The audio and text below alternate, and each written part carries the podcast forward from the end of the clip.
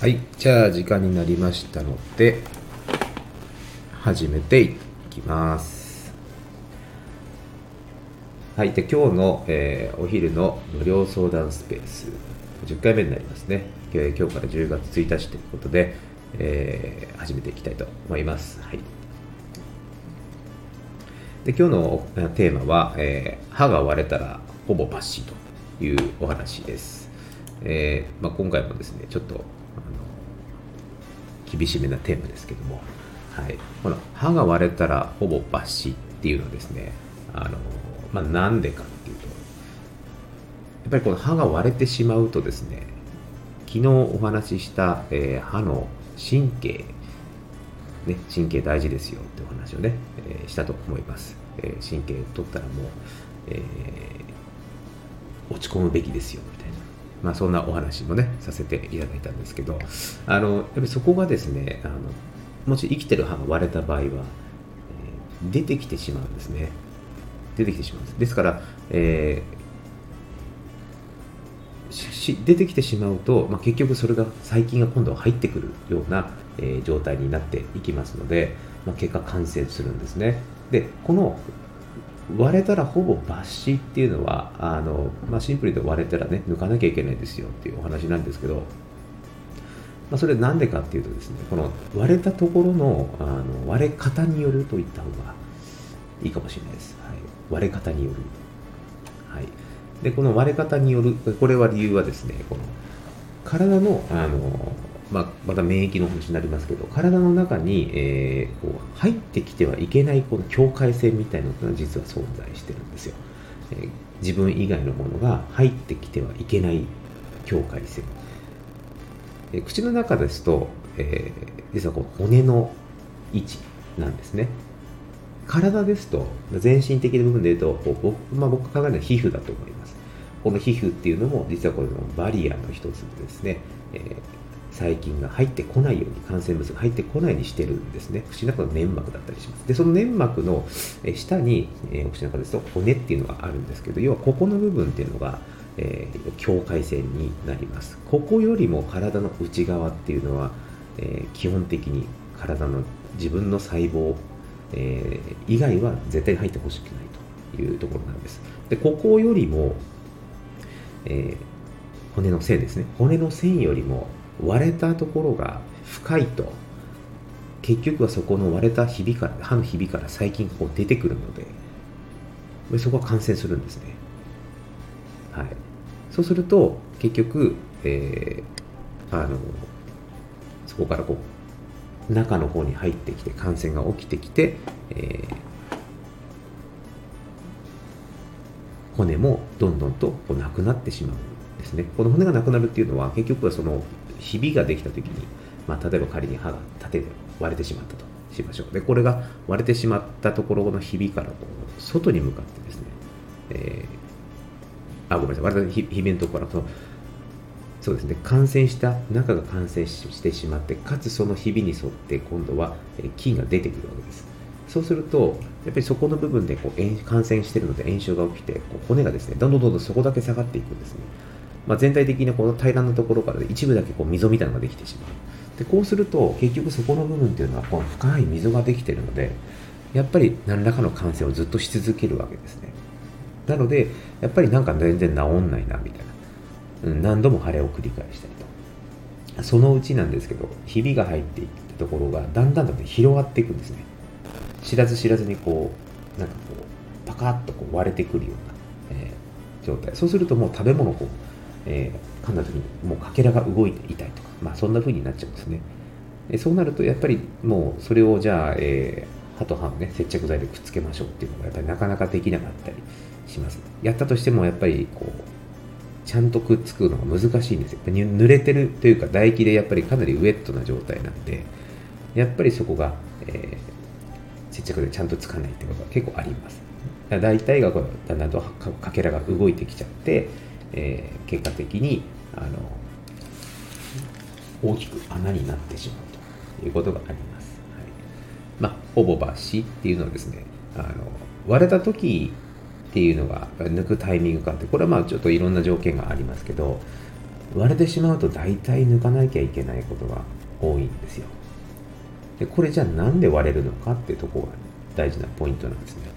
でぜひ皆さんに知っておいていただきたいというお話なんですけどあのやっぱりこう歯っていうのはそもそもこう力が奥歯にかかりますので、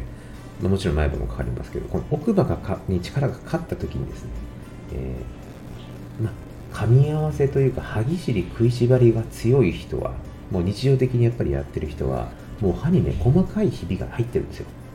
パッと見た感じ白い例えば自分の歯が白い歯で、えー、なんともないように見えても細かく見ると細かいこう亀裂みたいなのがやっぱり入ってたりするんですね。でそういうのが積み重なるというかいっぱいでき始めるとだんだんだんだんその亀裂というのがこう深くなっていきます。つながっていくイメージ。で、えー、何かのきっかけでそのひびがこうピシッとつながってですね割れてしまうということなんです。で先ほど申し上げたように割れたところがどこまでかが結構重要です。歯の頭の部分だけなのか、えー、歯茎からこう露出している部分だけが割れちゃったのかそれとも歯茎の下まで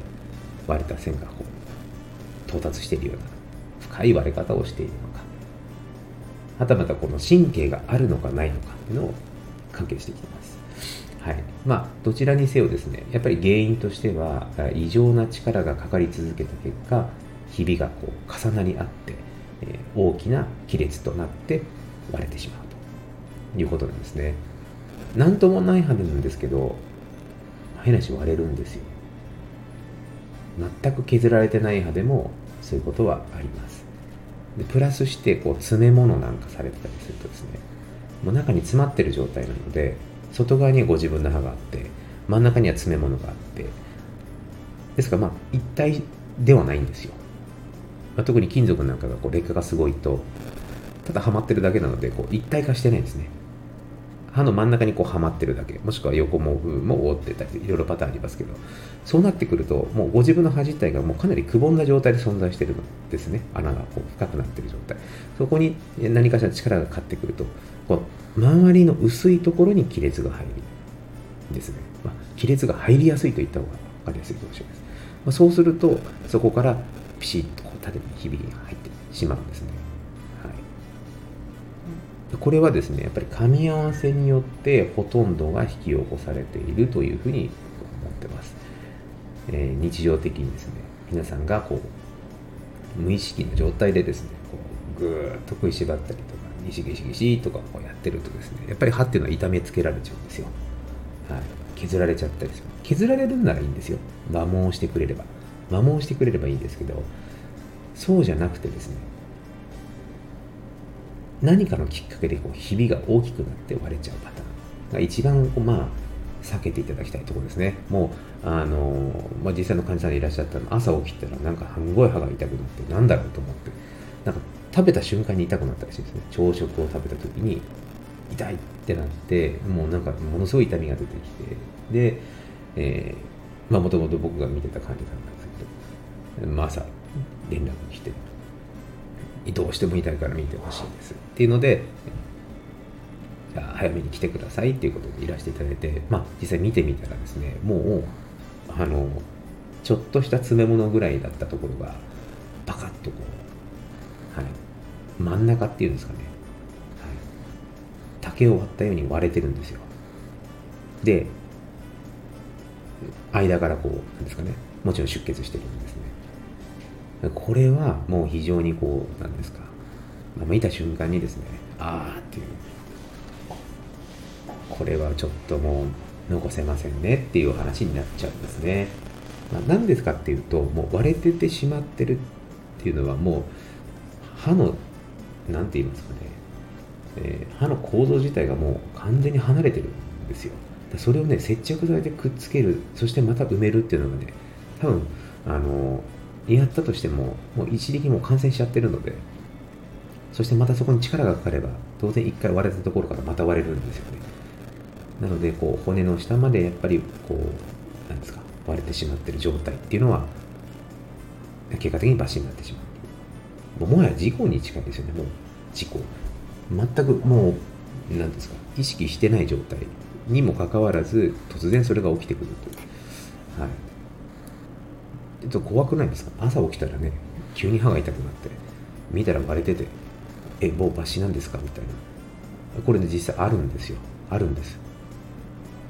でこれ抜歯したらその後ね何するの？って話ですけど、まあ、これまた別の機会でも話しますけどやっぱりもう入れ歯入れるかインプラント入れるかブリッジ入れるかみたいな、まあ、そういう選択肢のお話になるのが普通です。普通のこと。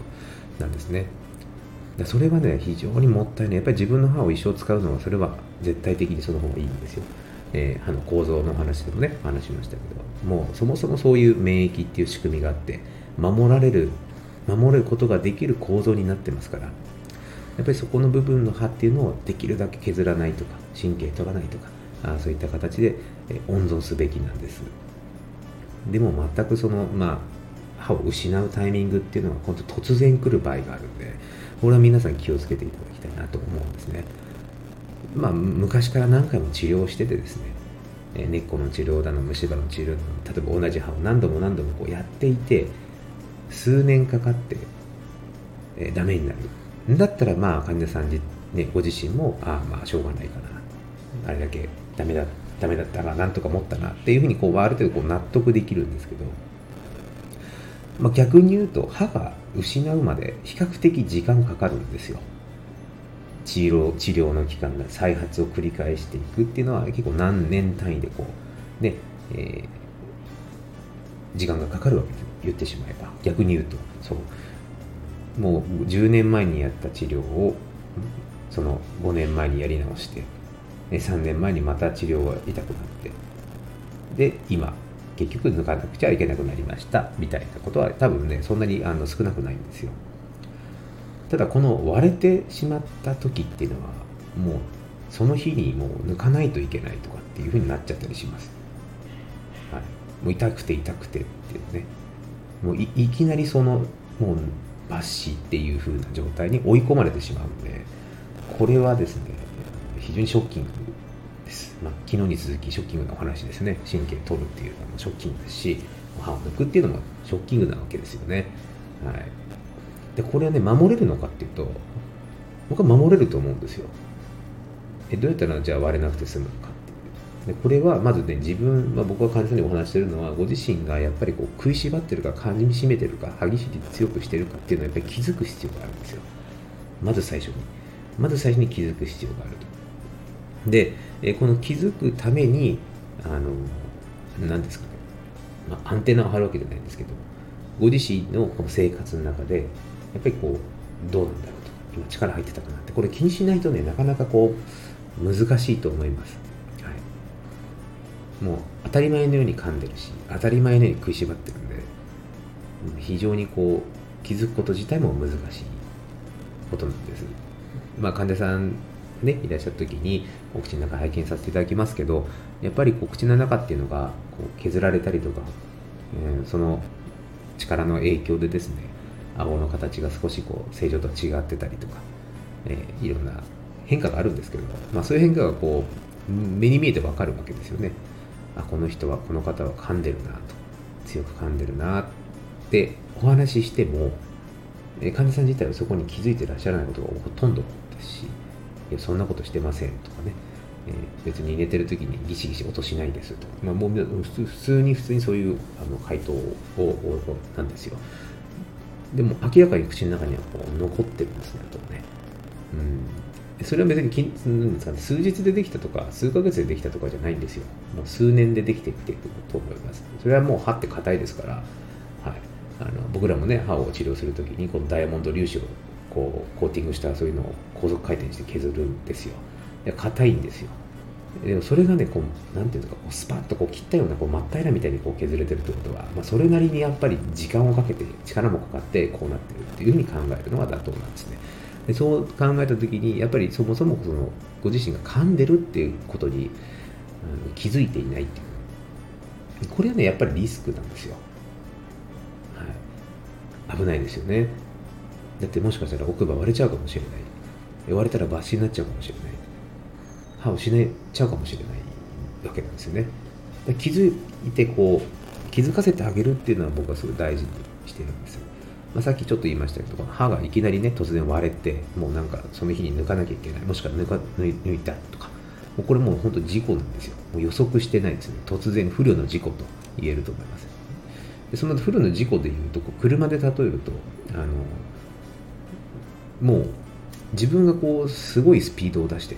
車ね走ってるのがそもそも気づいてないみたいな。ぶつかったらとんでもないこと起こりますよね。例えば100キロでずっと走ってると。ね。どっか曲がりそ曲がれなくてガードレールにぶつかるとか、えーまあ、そんな状況だったらめちゃくちゃ危ないじゃないですか。でもそのもうアクセルベタ踏みにしてる状態ご自身気づいてなかったらどうですか？こうめちゃくちゃ怖くないですか？ね。いつ事故るか分かんない。この力の出方が例えば車の速度で例えるともうフルパワーでこう噛んでるんでアクセルってもうベタ踏みでこう走ってるような状態。これを続けてたらいつか事故ります事故を起こしますよねって。その事故の度合いもめちゃくちゃすごい被害というか本当に命を落とすぐらいのレベルですよねっていうのは多分容易に想像つくと思います皆さんね。車でそんなそこで飛ばしてたらそうなるでしょうと思うと思います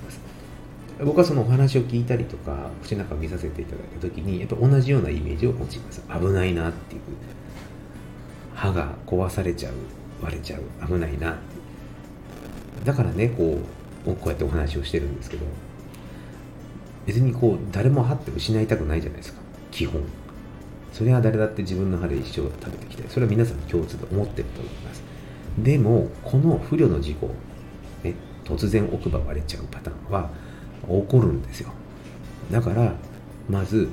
ご自身が気づく必要があるってことなんです。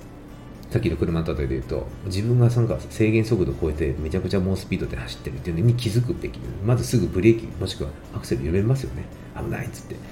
まあ、そこが最初なんですよ。はい。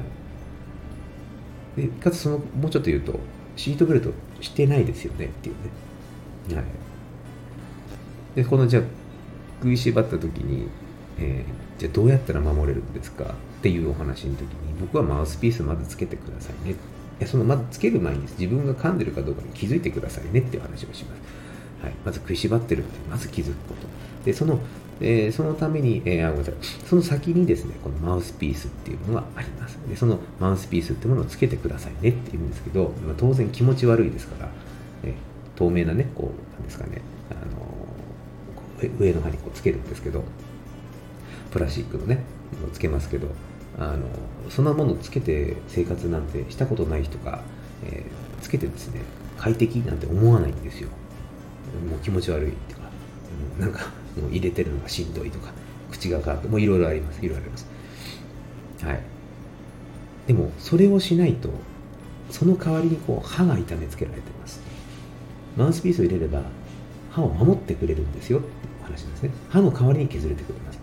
もしくは歯の代わりに穴が開いてきます。歯の代わりに割れちゃいます。はい。まあプラスチックだから。ですから。やっぱりそこがですね結構大事なんですよ。このマウスピースを入れておくことで歯は守られますでもその代わり気持ち悪いとか喋りづらいとか食べれないとかもちろん食事中に入れる必要ないと思いますけど、えー、そうなってきます。これどっちを取りますかっていうね天秤なんですよね、はい、どっちを天秤かけた時どっちを取りますか？歯が割れる方を選びますか？それとも気持ち悪い方を選びますか？でこれはあのね一回でもね歯をこう、まあ、事故があった人っていう変ですけど奥歯が噛み合わせ激しいで割れたことがある人は圧倒的にマウスピースはつけるんですね。それはもうそんな経験二度としたくないからですよ。怖いんですよ。自分の噛む力が。もう知らずに噛んでるから恐怖でしかない。そして誰もコントロールできない。我々歯科医療従事者も患者さんご本人もコントロールできないと。知らずに噛んでるんで。あ気づけば噛んでたとか分かりますよ。でもなんかこう無意識にそう噛んでしまってるんで。守れないんですよね。だからもうマウスピース入れとかなきゃ怖いというふうになるんです。だからそういうことを経験ない人はやっぱり気持ち悪いのが勝つんですよ。めんどくさいのが勝つんです。車の例えで言うとやっぱりシートベルトめんどくさいからしないみたいなね。今も義務化ですから当然ね義務化ですし捕まっちゃいますから皆さんしますけどそれはでも安全のためですよね。事故を起こした時に自分の体がね車が飛び出飛び出さないとか、はい。まあ、エアバッグもそうですけどね、安全になんとかこう事故を起こしても無事でいられるようにそういったことが、えー、設備としてあるわけで。ね、自分がこう噛んでるかどうかわからない人は、どのぐらいのスピードで走ってるかもわからなくて、めちゃくちゃ猛スピードで飛ばしてると。で、事故を起こした時にシートベルトしておけば、ね、死ぬところまでいかないかもしれないですよね。マウスピースってそんな位置づけです。力がかかる。これはね、止められないんですよ。コントロールできないです、ほとんど。で力がかかり続けてる状況を、せめてマウスピース入れることで、歯が失う、もしくは傷つく、ね、ことをから守ってあげられるんです。これはですね、やるやらないじゃ全然違うんですよ。まあ、変な話、認識の差ですよね。ああ、そういえば、確かに食いしばってるなって人でマウスピースをつけてないこれはあのちょっと危ないというか早めにもうマウスピース入れた方がいいですお近くの歯医者さんとかかりつけの先生でもいいですから、えー、事故に不慮の事故になる前に歯が割れて抜くことになる前にもうマウスピースを入れた方がいいです、マウスピースプラスチックですから。しかも保険使いますんでね。大体3000円ぐらいですけど。もう穴が開くんですよ。激しい人は。もう削れて真っ白になります。それさそれをね皆さん見て最初こうなんかねこう言われたからもう渋々使ってみてとか。もうしょうがないから入れとくかなみたいな感じで使っていらっしゃる方使っていただくんですけどもやっぱり数ヶ月23ヶ月経ってみてこのマウスピースをこう見た時にびっくりするっていうことがほとんどですね。めちゃくちゃ削れてるんですよ。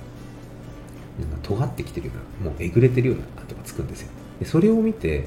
あ噛んでんだなっていうふうに思う方が多いですね。でもそれって少しあのなんですかね。大きな気づきなんですよ。あ本当に噛んでるんだ自分は。でもこの気づきだけでお口の中のその歯の寿命かなり守られてる。でかなり伸びてるんですよ。たったそれだけですよ。たったそれだけで。もう失ってしまうリスクもしくは可能性っていうのはぐっと下げられるんですね、まあ、今予防っていうものがねやっぱりキーワードになってますし、え、メンテナンスや予防歯を守りましょう。神経取らない方がいいですよ。削らない方がいいですよ。これ皆さんどこでももうね、あのー、共通認識であると思います。でもねこの失うタイミングっていうのは虫返し歯病だけじゃないんですよっていうことですご自分の噛む力で歯を失ってしまうことも実はあるんですということですねまあ、それを守るために一番シンプルなのがこのマウスピースっていうものです。えー、ご自身が食いしばってる、噛みしめてるっていう認識がある中で、まだマウスピースをお使いでなかったら、これね、早めに入れていただいた方が、歯にとってはいいと思います。はい。まあ、不慮の事故、つまりパカッと割れてしまう前にです、なんとか守っていただければと思います。はい。まあ、そんなわけで今日の、えー、お昼の無料相談スペース、えー、10回目はですね、えー、歯が割れたらほぼ抜歯というテーマでお話しさせていただきました。はいまあ、こういった歯に関するお話をですね、まあ、毎日やっておるんですけども、あのもし、え、ご質問とか、え、なかなかこう聞きない聞けないこととかね、聞きにくいことがあれば、この場所であの質問に答えさせていただきますので、ぜひあのご参加さい。はい。じゃあ今日はそういったところで終わりにします。はい。じゃあ皆さん良い一日をお過ごしください。失礼いたします。